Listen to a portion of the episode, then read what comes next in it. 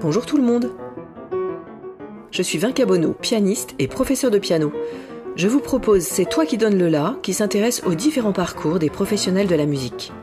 Loin de l'image romanesque de l'artiste perpétuellement adulé par les foules et inspiré, ces entretiens sont l'occasion d'apercevoir la réalité d'un métier complexe et exigeant, mais qui n'en reste pas moins formidablement épanouissant dans la plupart des cas. Nous allons ainsi à la rencontre d'instrumentistes ou compositeurs chevronnés, jeunes ou plus expérimentés, mais aussi de pédagogues et coachs musicaux, tous plus passionnés les uns que les autres. Cette année, j'ai également le plaisir d'avoir pour partenaire Radio Semnose, qui diffusera un épisode de C'est toi qui donne le la chaque première semaine du mois. Vous retrouverez la page de l'émission en descriptif de chaque épisode. Dans ce nouvel épisode de C'est toi qui donne le la, j'ai le plaisir de recevoir le guitariste Emmanuel Rosfelder. Emmanuel fait partie des quelques guitaristes classiques qui font une carrière internationale. Il est parfois comparé à l'immense Alexandre Lagoya, qui fut aussi son maître au CNSM de Paris. C'est pourtant avec une grande simplicité qu'il se livre ici, débordant d'énergie et de joie de vivre, mais sans craindre de laisser paraître ses fragilités. C'est dans le cadre magnifique de l'hôtel Impérial à Annecy que j'ai pu réaliser cette interview, grâce à toute l'équipe de l'Impérial Annecy Festival que je remercie infiniment. Bonne écoute! Bonjour Emmanuel Rosfelder. Bonjour Vinca. Vous êtes euh, guitariste, donc euh, médaille d'or à 14 ans du Conservatoire d'Aix-en-Provence, puis euh, admis au CNSM de Paris chez Alexandre Lagoya. Vous êtes accessoirement le plus jeune guitariste jamais admis dans cette classe. À 20 ans, vous obtenez vos premières distinctions dans les concours internationaux. Et donc, à 30 ans, vous avez une victoire de la musique. Comment ça se passe quand on a tout ce qu'on peut désirer à 30 ans? Comment on peut avoir envie d'aller plus loin? Alors, euh, il y a la partie euh, paillettes, comme je dis, hein, voilà, c'est de la décoration, c'est très joli, ça donne simplement un petit peu de visibilité vis-à-vis du monde de la musique. Ils se disent d'un coup, tiens, mais d'habitude c'est du violon, du violoncelle, du piano, puis là, qu'est-ce qui se passe C'est une guitare.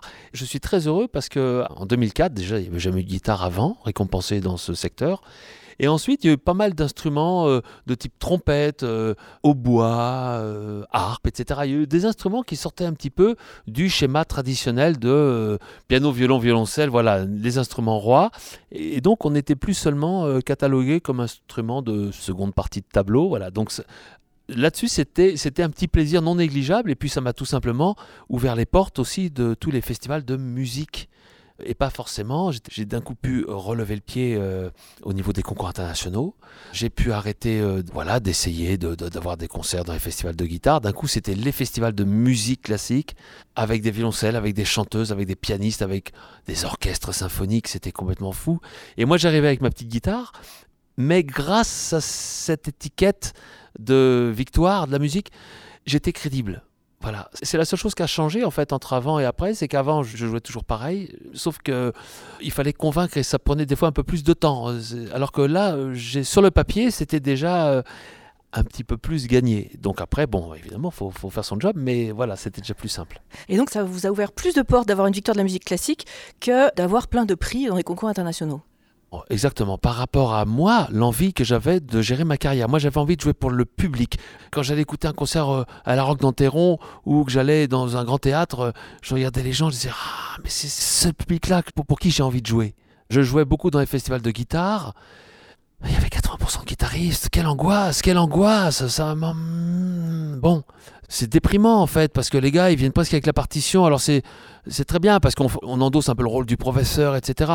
C'est pas cette émotion-là moi que je voulais. Pas très je voulais jouer euh, mm.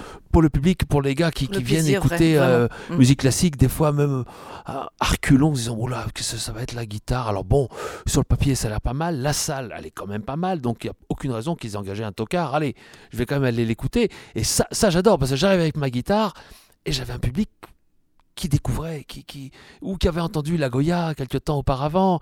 Et voilà, donc ils avaient envie que je leur évoque en fait eh bien, cette guitare chatoyante espagnole et puis au passage évidemment faire découvrir d'autres morceaux mais c'était ça ma, ma vocation elle était davantage ici il y a eu un grand saut entre 20 ans et 30 ans puisque j'ai j'ai eu la chance de gagner déjà un concours, on l'a un peu oublié celui-là, où tous les instruments étaient confondus encore dans le Val d'Oise.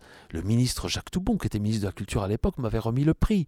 Cinq concertos avec orchestre dans la collégiale de Montmorency, au Palais des Congrès euh, du Casino d'Anguin-les-Bains.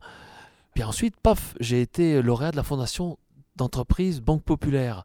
C'était Marie Nordman, Patrice Fontana-Rosa, Bruno Rigouteau, tous ces gens-là qui étaient au jury. Paf, j'ai été recruté. Donc de nouveau, mes partenaires, c'était Laurent Corsia, c'était Nicolas Angelich, c'était François Salle, c'était eux mes copains de la fondation. Très très stimulant. Là, c'est 98, j'ai 25 ans à peine. Premier disque, grâce à la fondation, grâce à, la bourse qu'ils offraient, une bourse euh, quand même somme toute non négligeable, puisque c'était 10 000 euros par an. À l'époque, c'était en France, c'était 60 000 francs par an, trois fois, trois ans.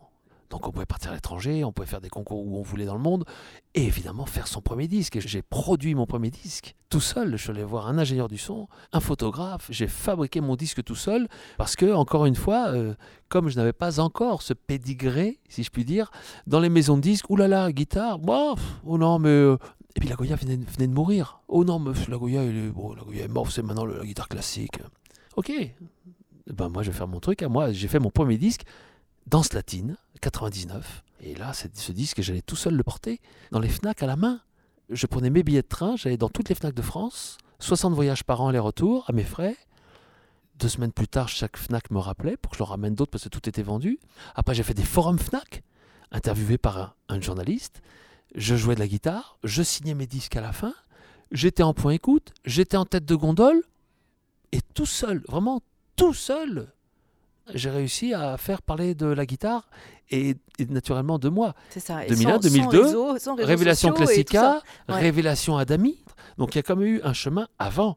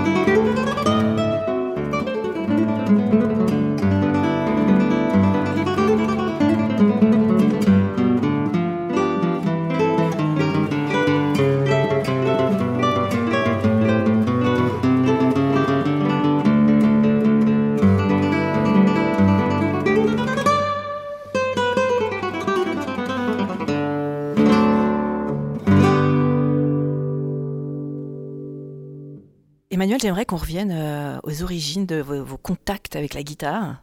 Alors j'ai lu euh, quelque part que vous aviez été séduite petit par la guitare, par le timbre de la guitare, et ça m'a fait sourire aussi par ses courbes. Oui. Vous pourriez raconter un peu comment ça s'est passé tout ça? En fait, euh, à la maison, maman elle jouait de la guitare pour s'accompagner pour les chants avec mes parents, mon père, il chantait comme ça, Polnareff, c'est vraiment une guitare accompagnement. Mais elle avait vu à la télé ou je sais pas quoi qu'on pouvait jouer aussi en arpège, ce qu'on appelle l'arpège. Quoi qu'il en soit, dès qu'elle sortait la guitare, c'était parce qu'il y avait des cousins, des cousines, les grands-parents qui étaient là, et tout le monde chantait, et ça rendait festif les fins de repas, hmm. les après-midi, etc.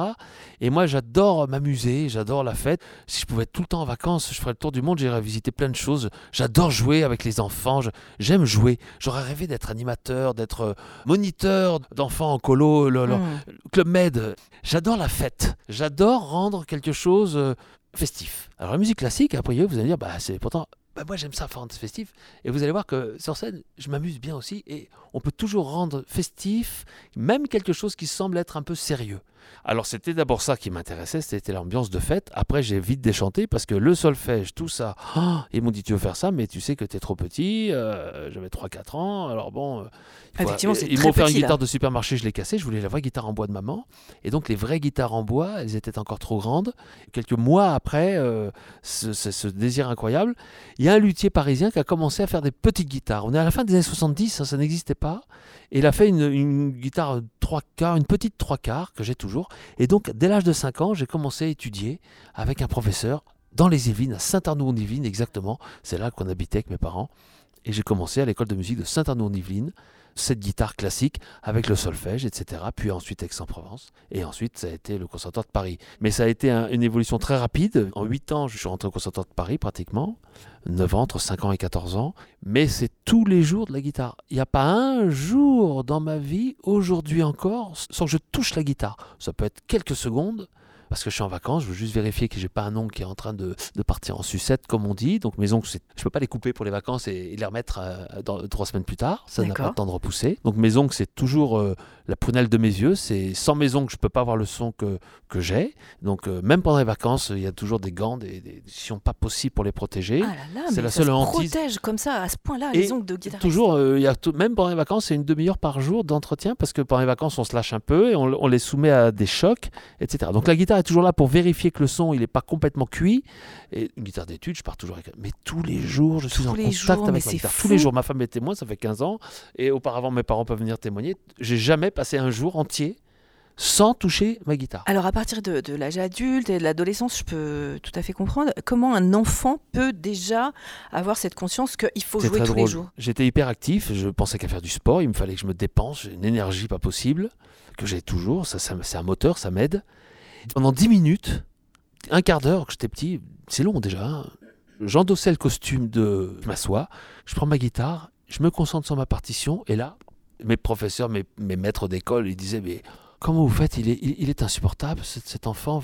Il ne cesse d'être agité, il, se il saute de table en table, on ne sait plus comment faire. Comment vous expliquez ça? Et ma mère lui disait Venez, venez le voir pendant qu'il joue de la guitare, ça dure pas longtemps mais vous allez le voir dans une situation que vous n'avez jamais vue, vous ne pouvez même pas vous imaginer. D'être aussi concentré, aussi calme, sans aucun mouvement d'autre que les doigts qui bougent. Il n'y a rien qui bouge pendant 10 minutes. Alors après, il pose la guitare, puis il devient dingue, mais à ce moment-là, il est sage. Je ne sais pas l'expliquer. C'est peut-être que si je n'avais pas fait de guitare, la guitare m'a canalisé. Oui, c'est ça. Si j'ai pas fait de guitare, j'aurais fait de toute façon, comme je vous dis, une animation. Du sport ou un truc. sport de haut niveau. J'aurais fait quelque chose qui nécessite une énorme débauche d'énergie. Voilà. Je suis un, un, agité, un cascadeur, un tout ce que vous voulez. Voilà. Mais on, pourrait imaginer que pour quelqu'un comme vous, euh, il faudrait un instrument très très euh, euh, la batterie, enfin ou, ou la percu, bah qui est très physique comme instrument. On a des paradoxes. On est truffé ah, de paradoxes. Alors moi, c'est peut-être l'instrument qui nécessite le plus de précision, le plus de soin à des ongles si fragiles, donc qui nécessite d'être calme. Je ne le suis pas, et pour autant, je ne me les casse jamais. Ils sont toujours là. C'est un miracle. Hein. Parfois, j'échappe à des, miracles, mais ils sont là. Je connais leur, position au bout de mes doigts. Ça fait 40 ans qu'ils sont là. S'il y, en a un qui manque, ça si doit je prends un truc, je ne vais pas faire comme ça. Un micro, je tiens de la main gauche. Les doigts sont beaucoup plus petits à la main droite et à la main gauche. C'est fou, hein c'est les, déformations professionnelles. Ouais.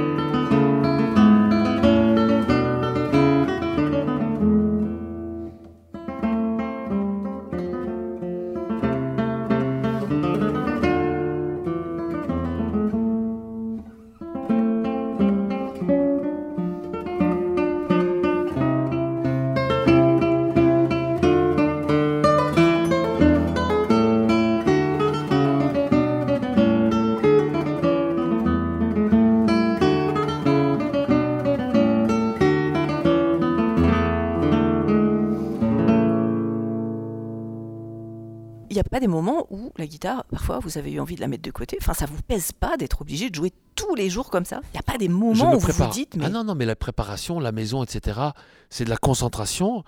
La récompense, elle est sur scène. Mon plaisir, vraiment, le plus le suprême, c'est d'être sur scène. Vous avez du plaisir 100% sur scène Ouais, parce que j'ai trop entendu quand j'étais jeune, euh, machin, euh, pourquoi tu fais pas de la guitare électrique, euh, ça, sonne plus fort, machin. les gens ont beaucoup critiqué quand même cette guitare qu'ils ne connaissaient pas, ils ne connaissent pas. Donc aujourd'hui, avoir la chance d'avoir tous ces concerts et d'être devant 200, 300, 400 personnes parfois, c'est un véritable miracle. je, suis tellement heureux à chaque fois que j'ai une discipline de fer qui m'astreint à vraiment à, travailler, à avoir une rigueur euh, à toute épreuve. Et comme je vous dis, je, peux passer euh, de 6 h le matin à, minuit euh, actif. Hein, j'ai pas besoin de beaucoup dormir. Là, je vais vous dire, je vais faire une sieste. Je veux, la petite sieste d'une demi-heure va être nécessaire. Mais mon énergie, je la mets dans mon, ma préparation. C'est du travail, c'est du plaisir, la préparation. Et la récompense, elle est quand je rentre sur scène. Ça, c'est un moment incroyable parce que. Parce qu'enfin, là, ils vous. Vont enfin, le résultat, il est ce que vous avez préparé. Je vais préparer le son, je vais préparer un, une note, je vais passer des heures à la travailler pour qu'elle soit la plus belle possible, pour que les gens se disent mais comment, mais c'est beau, mais que, que ça fait du bien. Je répétais ce matin à l'hôtel, une anecdote dingue, je répète ce matin à l'hôtel, euh, avec une sourdine, j'ouvre la fenêtre, devant une petite parterre de fleurs, et, a la rue, je sens qu'il y a quelqu'un qui, est derrière le buisson, je vois un caddie, donc, donc une dame qui faisait son petit marché, ses petites courses, et je continue de jouer, je continue de jouer. Ça vous plaît que je lui dis elle est un peu, un peu gênée de m'avoir euh, écouté en cachette. Ça fait tellement du bien. Alors que je répétais euh, des choses euh, pas forcément passionnantes, parce que la répétition, des fois, dans une chambre, on ne joue pas que des choses du début jusqu'à la fin, c'est des petits passages par ça, comme ça. Mm. Elle m'a dit qu'est-ce que ça fait du bien. C'est beau cette Et cette petite dame que j'ai pas vue, ça a été caché derrière les feuilles, elle l'a eu, elle a reçu du bien. C'est un pouvoir quand même phénoménal. Donc quand vous me dites, oh, des fois vous n'avez pas envie de la... Eh, avoir cette possibilité de faire du bien, ça remplit quand même, ça, ça nourrit. Enfin voilà, moi c'est comme ça que je, considère mon instrument comme quelque chose qui fait du bien aux gens et moi qui me nourrit. Donc, et en plus ça me nourrit euh, à, tous les niveaux. la nourriture du cœur, la nourriture euh, c'est très touchant ce que vous dites quand même, parce que c'est cette dame qui dit, euh, c'est fou, dit ça fait ce du matin, bien, dire c'est joli, elle, elle aurait pu dire c'est beau, elle dit ça fait du bien, c'est quand même autre chose. Euh, alors que j'étais en train de faire presque des gammes, juste après, mais c'était pas, hmm. pas des morceaux extraordinaires que je jouais. Je vous pose même pas la question, le track, tout ça, ça n'existe pas. Mais si, mais si, mais si, ah bien sûr, parce que la peur, l'angoisse de, de, rater, l'angoisse de que la note qu'on a tellement préparée, ah, au moment de la jouer, ah, elle sonne pas comme je veux. Se décevoir soi-même. L'angoisse de ne pas être à la hauteur. J'ai pas peur pour euh, me tromper, euh, j'ai peur pour ne pas toucher. C'est des moments, l'émotion, qui sont difficiles à, à toucher, à attraper, à, comme on dit des fois, il y, a un ange qui passe, tout le monde est en suspension, il y a la musique qui est là, qui, nous émeut tous, on ne sait pas pourquoi. Bon, et nous, on, en est les auteurs, mais en même temps, il faut rester concentré sur son sujet. Donc c'est ça, ne pas me laisser envahir par l'émotion moi-même, rester vigilant, et en même temps ne pas être trop technique et oublier l'émotion. Donc cette frontière, elle est très compliquée ne pas se laisser emporter soi-même par la beauté de ce qu'on joue. Et quand on joue avec des musiciennes comme ce soir, c'est c'est un régal, voilà. Et donc je vais les écouter, je vais les écouter, et ah, en les écoutant trop, euh, je risque moi de, me mettre en défaut parce que je vais oublier ma concentration sur mes notes. Donc voilà, c'est un travail, et il n'y a que sur scène qu'on peut le vérifier. Dans sa chambre, quand on répète, on répète, on répète, bon. Et ben c'est devant un public qu'on vérifie si on est à la hauteur, entre guillemets, ou pas. À la hauteur, c'est pas très beau, mais au moins de faire le maximum, que ce soit beau. Que le contrat, si le compositeur est là, je me dis aussi qu'ils disent, bah bravo, c'est comme ça que j'aurais aimé l'entendre la pièce. Merci, voilà. C'est ça que je veux restituer du mieux possible. Voilà. Ben ça, ça fait peur parce que. C'est ça, on se met la barre quand même tu rates le premier set, tu peux quand même gagner le match. Ouais, bon, c'est pas grave. Donc là, si tu commences à taper à côté, tu brises un peu la confiance du public. Il, il a besoin d'être complètement relâché. Ah, il y a des petits trucs bizarres. Il y a un petit inconfort sur eh scène, ça se ressent tout de suite. Et ça se ressent tout de suite. public, bien sûr. Et eh ben, il est là, mon track. Il est de surpasser ces moments de difficulté extrême, euh, faire comme si c'était ça allait, c'était facile.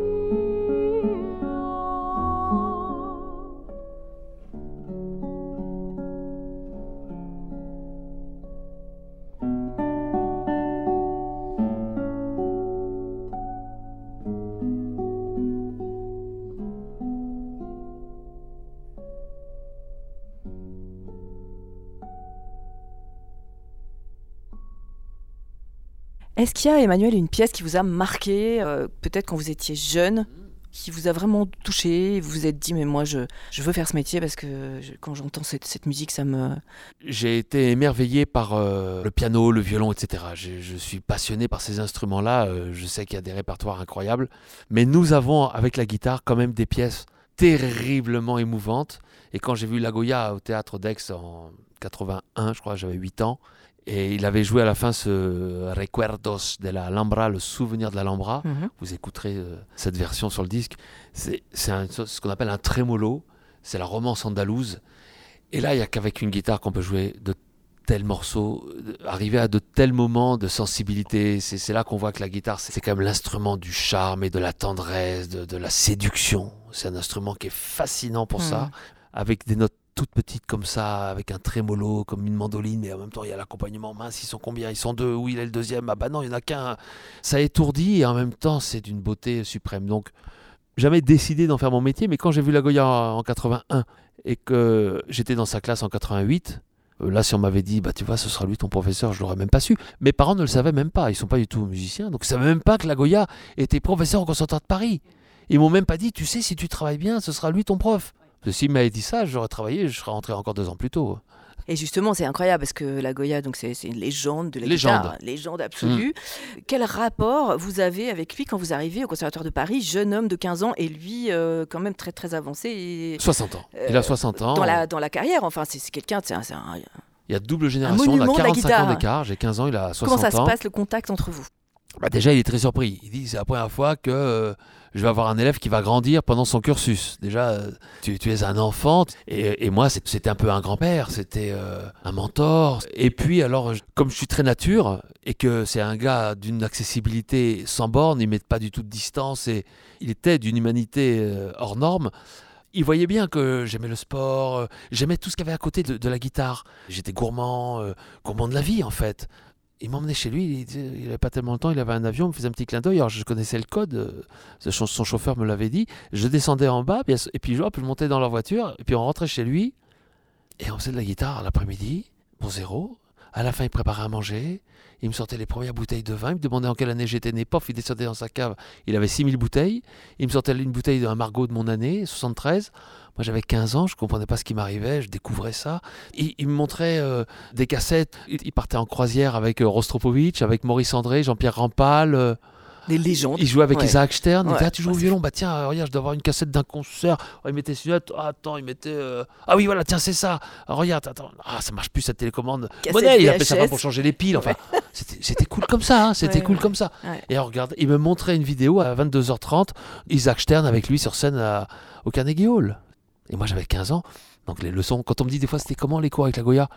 Bah, C'était des cours continuels en fait. Il y avait une fois par mois où on passait, bah, pas toutes les semaines bien sûr, il y avait une fois par mois où c'est déjà beaucoup, où j'allais chez lui comme ça, on passait une heure, deux heures, trois heures, des fois tout un dîner.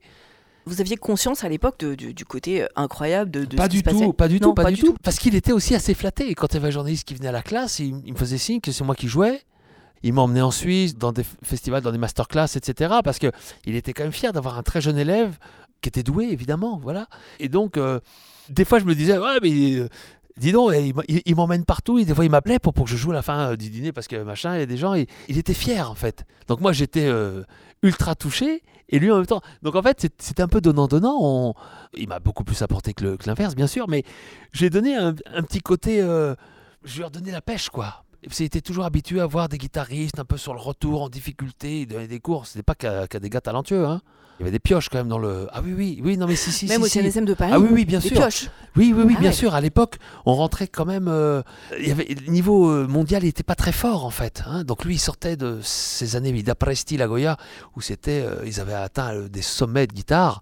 Depuis, le niveau a bien, bien évolué. Mais à l'époque, dans les années 80, c'était, c'était pas énorme. Donc, moi, je faisais mon trou. Lui, il était content de me présenter. Et il m'a dit, vas-y, fonce sur ce festival-là. Tiens, fonce.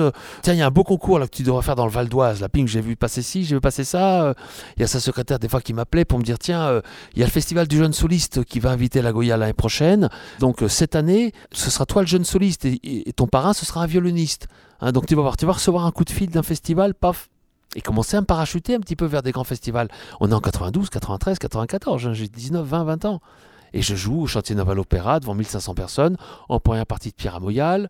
Je pars en croisière avec Jean-Pierre Vallès, avec Maxence Larieux, avec... euh, Donc vous avez conscience quand même que vous avez un don énorme par rapport à, à vos collègues du, Moi, je me dis, CNSM. au, quoi. au- au royaume de l'aveugle, borgne il est roi. Moi, je, je me considérais Ah ouais. davantage comme un. Non, mais j'étais pas borgne, mais je fréquentais les violons à l'époque. Au conservatoire, mes copains, c'était violon, piano, violoncelle, etc. Les gars, ils me disaient, oh là là, mec, ma guitare, mais comment je vais faire pour. Tiens, on pourrait faire un duo. Oh ils me donnaient la partition, les partitions, c'était mal écrit. Alors moi, je reprenais les partitions piano. Tout ce que je vous ai entendu ce soir, c'est que de l'écriture, hein, c'est que, que du manuscrit. Et je réécrivais tout pour la guitare, pour un peu enrichir. Ah, il me disait, bah dis donc, c'est bien quand on joue avec toi, on a l'impression d'avoir un piano. Parce que sinon, la guitare, on l'entend pas, et le gars, il se sent tout seul et il a plus envie de jouer avec toi. Donc c'est pour ça aussi que je me suis constitué des copains. J'ai découvert le répertoire avec violon, avec flûte, avec violoncelle, avec chant. Ça fait 25 ans que je joue tout ça. C'est les années conservatoires qui m'ont euh, appris. La Goya, quand on jouait un morceau dans les graves, par exemple, de la guitare, il me disait Bon, écoute, moi je vais te montrer mon vibrato. Bon, mais tu veux vraiment écouter un beau vibrato? Bah, Tu vas dans la classe de violoncelle, tu regardes comment ils vont vibrer, les gars. Tu regardes comment la main elle bouge, comment la note elle. Ou tu vas écouter les, les barytons. Tu vois, écoutes ça et tu dis Bon, bah, maintenant que ma guitare, j'essaie de faire pareil. Ah oui, mais la guitare, je veux pas le savoir. Il faut pas que la guitare ait des frontières techniques. Il faut que tu, il faut que tu passes par-dessus. Il faut que tu essayes de repousser les limites Technique. des. Voilà. Mais oui, Mais c'est en écoutant les, les musiciens de l'orchestre que tu vas y arriver. Ouais. C'est pas en écoutant les gratteux. Et donc, euh, juste après avoir eu mon prix au Conservatoire de Paris, je voyais toujours la Goya, mais jamais un, autre professeur. Jamais étudié avec quiconque. J'en ai bien rencontré un ou deux, mais à chaque fois, euh, j'étais, j'étais, j'étais coincé, j'étais tétanisé. Il me disait un truc, je jouais, je trop fort, je vibrais trop, c'était vulgaire. Oh là là, putain, je commençais à transpirer, transpirer. Je sortais, je shootais dans un ballon, je shootais n'importe quoi, je devenais dingue. C'était ça, les guitares à l'époque. hein. Ouais. Donc, euh, jamais, jamais, jamais, je. Il n'y a que la Goya qui m'a appris des choses. Ouais, il y avait une culture de la guitare, euh, de la, la vie, guitare. il- voilà, il m'apprenait à, à bouffer, à faire cuire une viande, plus Ouais. que des fois en me donnant un doigté sur une Ah oui, il partition. savait faire cuire la viande, mais pas changer les, les piles de la télécommande. c'est ça.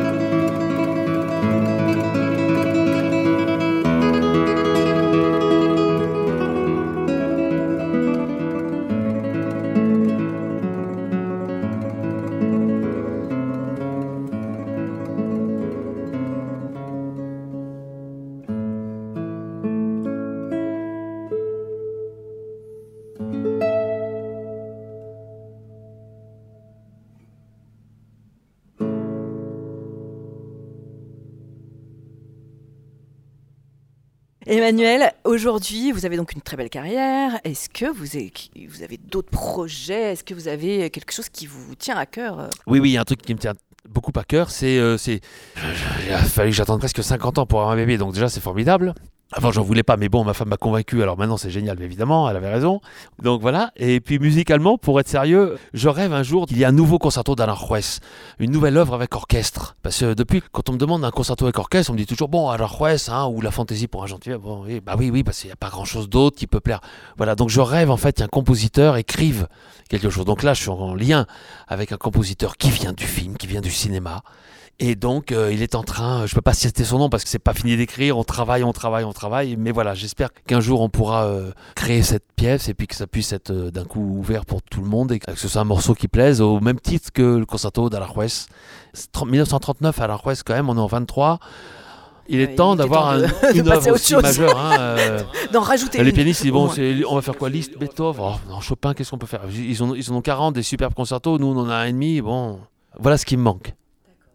Pour terminer, euh, Emmanuel, donc euh, l'émission euh, qu'on enregistre aujourd'hui, c'est une émission qui s'appelle C'est toi qui donne le là. C'est un peu la question signature de l'émission. J'aimerais savoir ce que ça évoque pour vous cette expression. C'est toi qui donne le là. C'est bizarre ça. Je sais pas. C'est toi qui donne le là. Peut-être que c'est toi qui définis un petit peu ta philosophie de vie, peut-être la manière dont tu vois les choses avec ton métier ou avec ma guitare ou sans ma guitare. Je me pose toujours souvent la question, je me dis qu'est-ce qui se passe si par exemple euh, demain il m'arrive un problème physique ou j'ai un accident quoi, puis je peux plus jouer de guitare? Ben en fait, j'espère être toujours le même homme heureux, toujours euh, essayer de m'amuser avec les gens, trouver une autre astuce pour quand même leur faire un peu du bien d'une manière ou d'une autre. Voilà. C'est ça moi qui me réjouirait. Je suis pas certain que la guitare me manquerait tant que ça. Je profiterais de la vie autrement. Je ne suis pas prisonnier de ma guitare. J'espère avoir une philosophie euh, de vie euh, un peu plus large que seulement reliée à mon instrument de musique. C'est par elle, aujourd'hui, que je communique le plus facilement, mais je pense que je saurais aussi communiquer peut-être autrement s'il m'arrivait malheur euh, avec cette guitare. Voilà, c'est peut-être ça ma philosophie, c'est d'être capable de tout abandonner musicalement et voir ce qui reste humainement. Voilà. Merci. Bah, je vous en prie, merci. C'était le guitariste Emmanuel Rosfelder, interviewé en août 2023, juste avant un concert qu'il donnait en compagnie de la violoncelliste Ophélie Gaillard et de la chanteuse Valentine Lemercier. Les extraits musicaux sont tirés de deux albums d'Emmanuel Rosfelder. Vous en trouverez les références détaillées dans le descriptif de l'épisode. Cet épisode a été réalisé avec l'aide précieuse d'Hervé Dufournet à la technique. Vous pouvez retrouver l'émission chaque première semaine du mois, les mardis à 10h15, jeudi à 14h15, samedi à minuit et dimanche à 20h sur Radio Semnose. Pour les habitants d'Annecy et ses environs, vous nous trouverez en réglant votre transistor sur 91.5. Avec Internet, vous pouvez également écouter l'émission en streaming sur le site radiosemnose.com. Puis, bien sûr, C'est toi qui donne le là demeure un podcast accessible depuis votre appli préférée si d'aventure vous avez celle que l'on trouve dans les appareils estampillés d'une jolie petite pomme, n'hésitez pas à attribuer des petites étoiles à C'est toi qui donne le là afin de lui permettre de se faire connaître au plus grand nombre grâce à la magie des algorithmes. A bientôt alors